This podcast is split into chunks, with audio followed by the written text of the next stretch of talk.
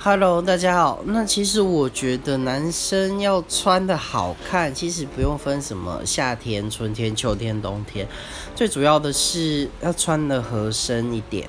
对，比如说，嗯，袖子短袖，不要跟你的手就是那个空隙差很多，就是越让它服贴在手臂上越好，这样子。对，那再来就是下半身短裤的话，其实一跟一样，就是不要穿的很流很狼这样子。对，我觉得只要穿的合身，那当然前提是身材不要超级胖、太胖那样子。